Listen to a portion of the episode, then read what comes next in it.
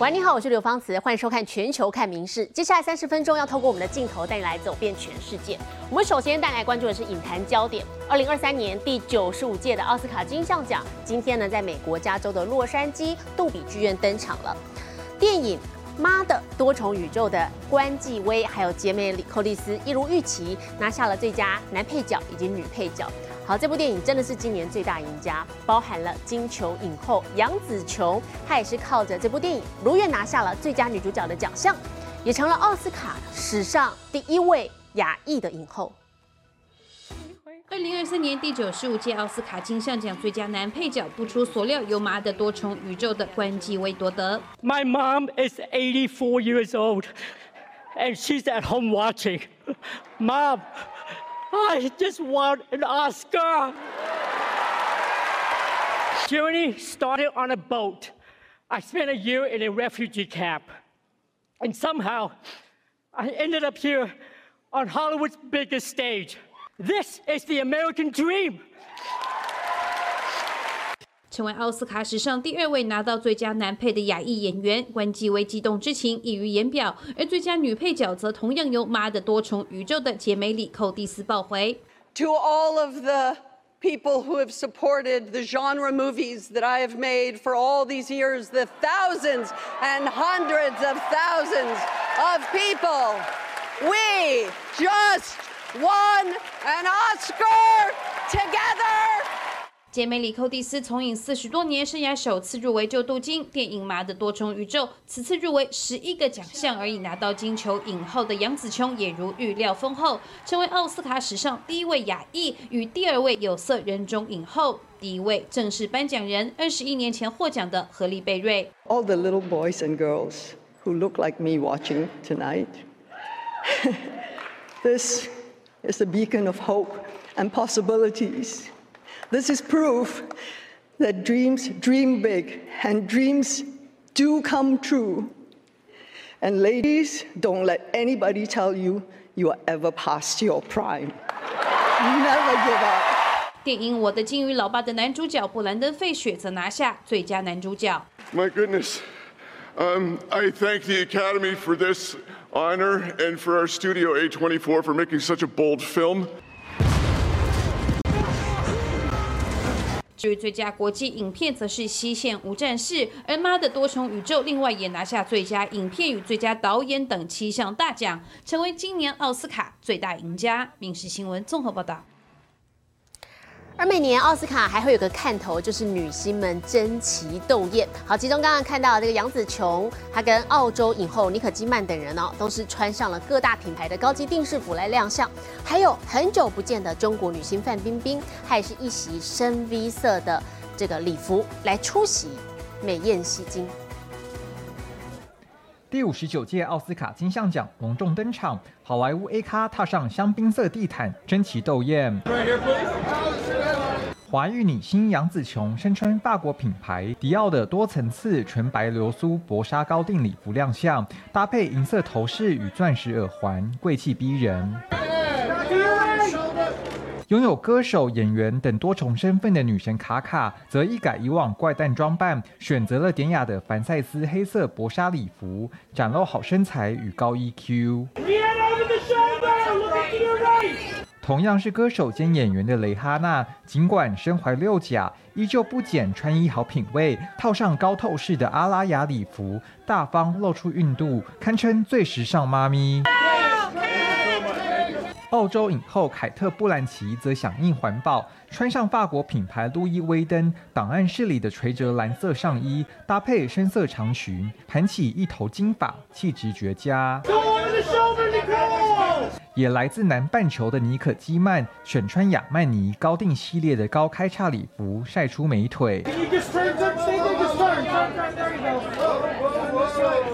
说到好身材，中国女星范冰冰身袭小众品牌 Tony Ward 的高级定制礼服，胸前超深 V，吸睛满满。相比女星们的万紫千红，男星们则低调得多。本届最佳男配角得主关继威穿上亚曼尼高定西装亮相，大导演史蒂芬史皮伯也选择同样来自意大利的古驰深色西装。至于扮演猫王的新人奥斯汀巴特勒，这回套上法国知名品牌圣罗兰的燕尾服和漆皮靴，戏里戏外都向传奇歌手致敬。民事新闻综合报道。在奥斯卡之前啊，每年还会有个传统，就是负能量满点的金酸梅奖，也是在昨天开奖了。那么出演《猫王艾维斯》的演技派影帝汤姆汉克斯，他栽跟斗了，获颁最差男配角等两座奖项。最差男主角则是由金酸梅的常客美国影星杰瑞雷托，好，他以蜘蛛人蜘蛛人反派的外传电影来夺得。好，年度最烂电影则是奖落玛丽莲梦露的传记电影《玛丽莲梦露》。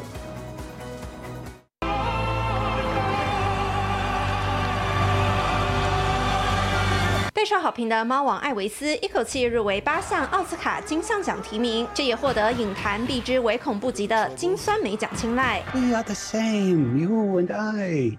We are two odd, lonely children reaching for eternity.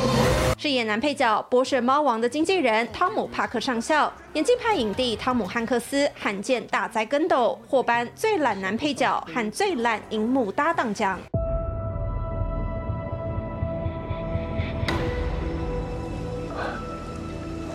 You need a doctor?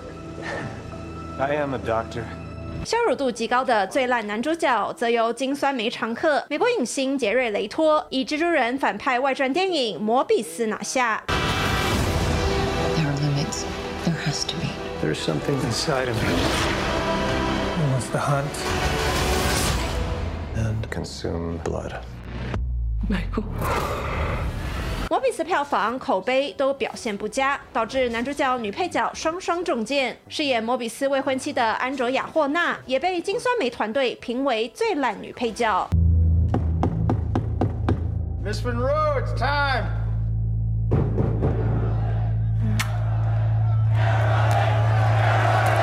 至于以好莱坞性感女神玛丽莲梦露为题材的传记电影《金发梦露》，因为重口味狗血剧情饱受争议，被批评过度消费死者，一举夺得最烂影片、最烂剧本两大奖，成为年度表现最差、最不符合观众期待的电影。《民事新闻》曾若琪综合报道。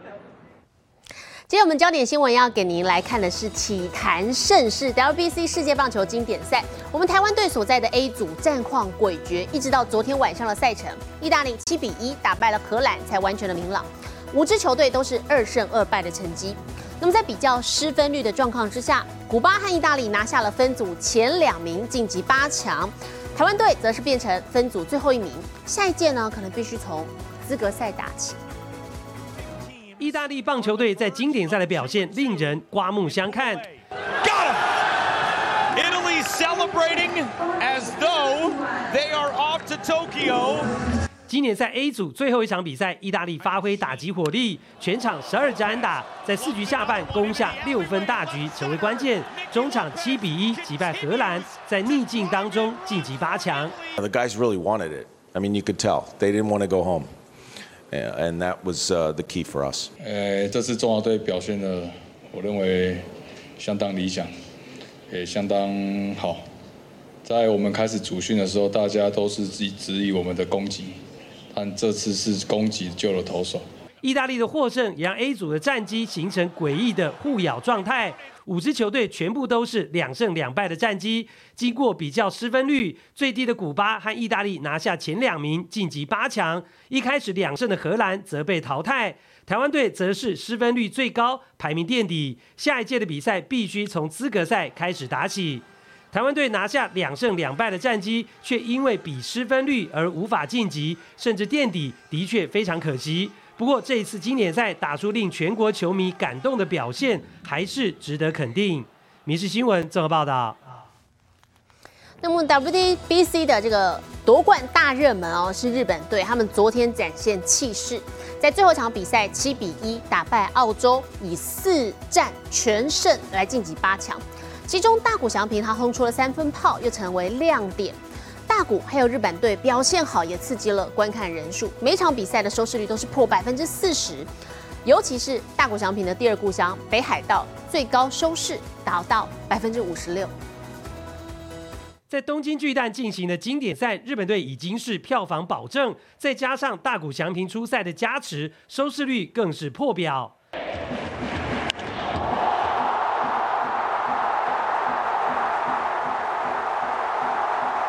对上澳洲的比赛，大谷第一局就轰出三分全垒打，带来胜利。对手也直言，胜败关键就是他。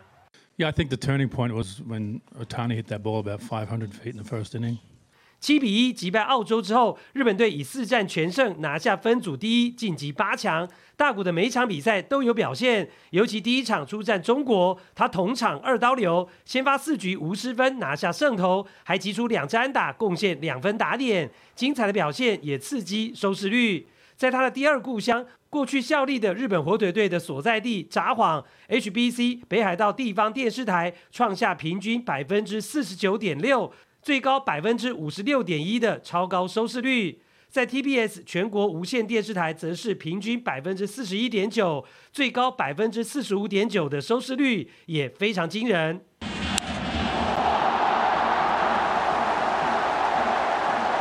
除了第一场对中国之外，接下来三场日本队出赛的收视率也非常高。对上韩国平均百分之四十四点四，对捷克平均百分之四十三点一，对澳洲平均四十三点二，都在四成以上，显示日本人对经典赛的关注和投入，绝对是所有国家的第一名。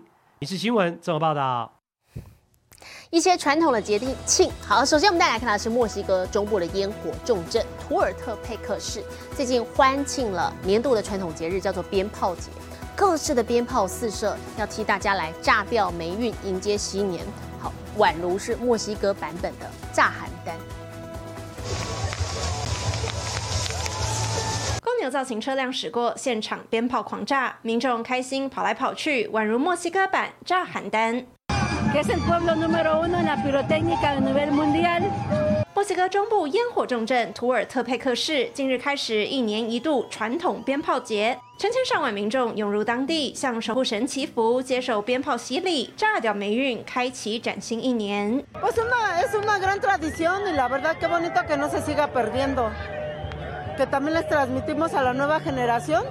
各种旋转炮、蝴蝶炮直冲上天，尖叫声不绝于耳，还有天灯型冲天炮高空爆炸，化为璀璨烟火。Pues cuando me prendió el toro empezamos a correr y todo, pero los cohetes me dieron. Me me quemaron la chamarra. 主办单位推出上百台硬纸板公牛车，先游行后点燃，让民众五感全开，体验震撼。不过鞭炮不长眼，为期七天庆祝活动也常常传出意外。只能说富贵险中求，想要好运可得先绷紧神经。民事新闻曾若琪综合报道。另外一个传统节庆，我们再来看的是金雕节，在蒙古首都乌兰巴托登场了。好，这个内容是猎手要带着心爱的金雕，接受速度、准确性还有敏捷性的全方位考验，发扬流传超过六千年的传统。白雪皑皑的蒙古大漠，金雕准确冲向猎物。马上好手各显神通，一个拉一个放，命中急速移动目标。为期两天的蒙古春季金雕节在首都乌兰巴托郊区举办。从预赛脱颖而出的九名猎手，年龄跨度极大，最小的十七岁，最资深的有六十九岁。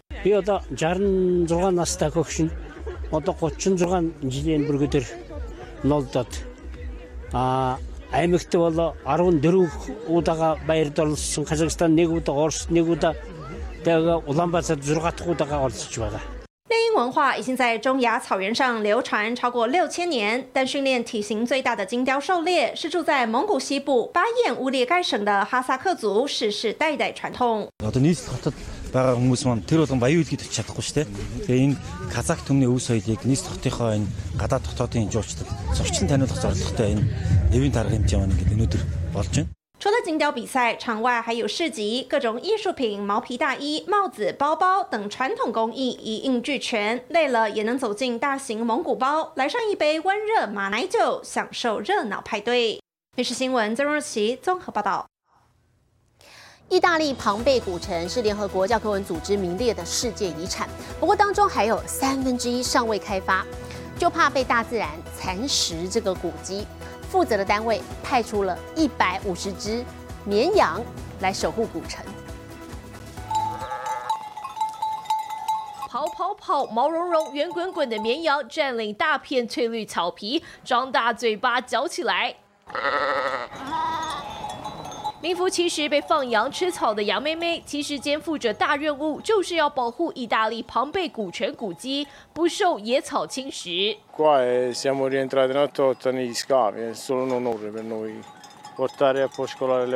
庞贝古泉约六十六公顷在西元七十九年维苏威火山爆发后被掩埋。两百五十多年来考古学家分阶段开挖已有三分之二出土。If grass and and other plants grow in or on the ancient walls and houses, this is a problem. So we try to have a, um, a sustainable approach to the whole environment in order also to avoid using substances 选种绵羊来除草，就是看准体型小。若用体型较大的牛或马，对古迹可能造成伤害，也不用怕羊妹妹食欲不佳，派出一百五十只，清得光溜溜。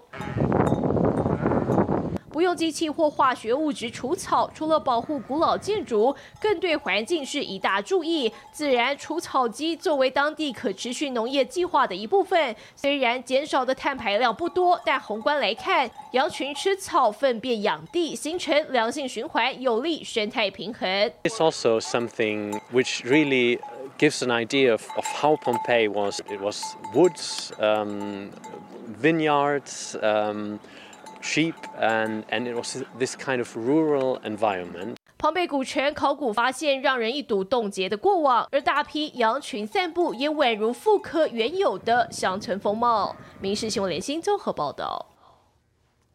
日本东北岩手县特产石原贝产量稀少，被称作梦幻贝。那么在二零一一三一一大地震的时候，曾因为海啸导致当地的养殖产业濒临全毁。不过渔民没有放弃，至今让这个石原贝的养殖恢复正常了。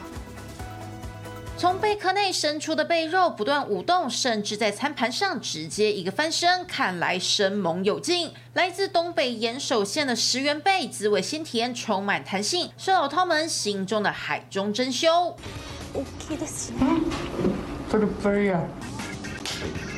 石原贝由于产量稀少、价格昂贵，又被称作是梦幻贝。全日本只有在岩手的陆前高田沿海才能看见它的踪影。当地渔民已经养殖这种贝类长达三十年，但起初完全是一个巧合。別の貝の養殖をしていた時養殖カゴにたまたまイシカゲ貝の子供が混じっていたんですこんなちっちゃいですね、子供。 渔民基于好奇将它养大，拿到批发市场销售时，意外获得许多好评，也让他们萌生专注养殖的念头。大きくなれば売れるよっていう、あほんならやるかっていう。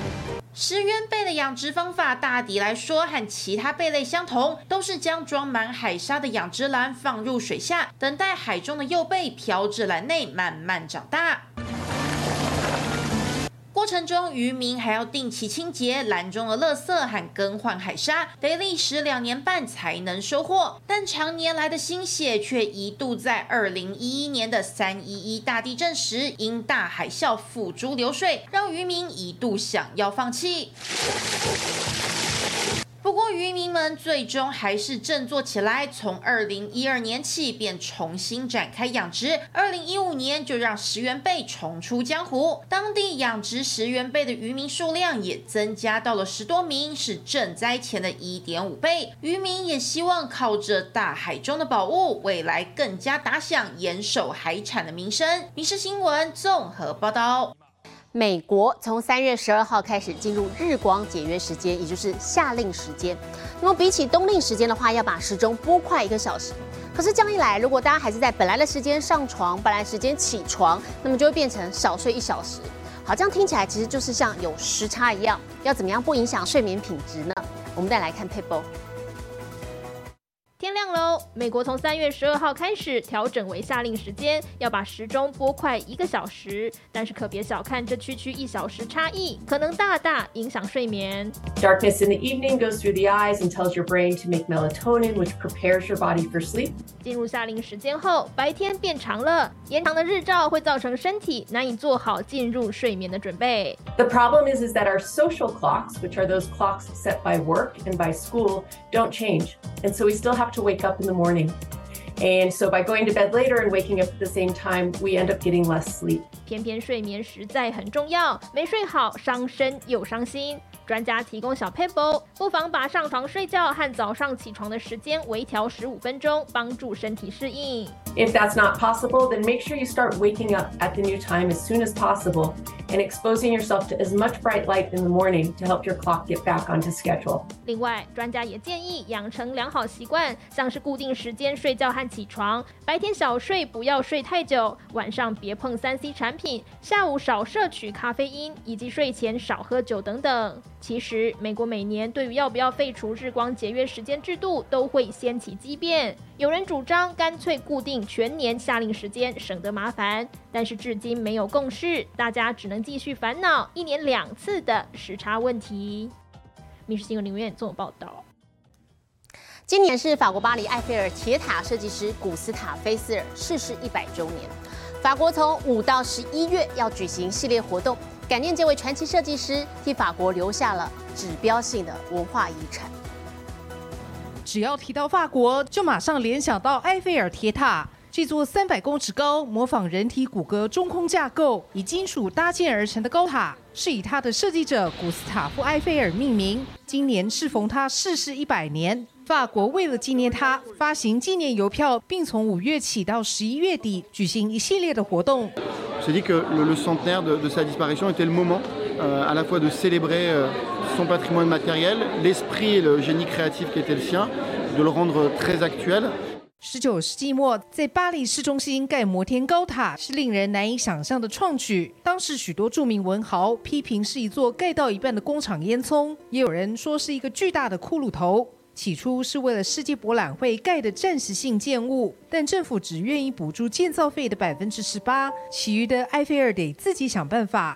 他为了募资，把使用年限延长，靠灯塔门票及塔上的餐厅收入支付所有建造的费用。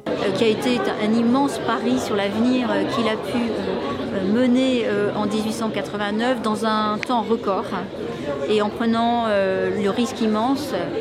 de se lancer dans cette aventure quasiment seul。展方设计了沉浸式体验活动，由虚拟版的古斯塔夫·埃菲尔亲口导览，引领民众体验铁塔建造过程。而今年暑假，在塔前广场将举办结合电音与数位艺术的表演。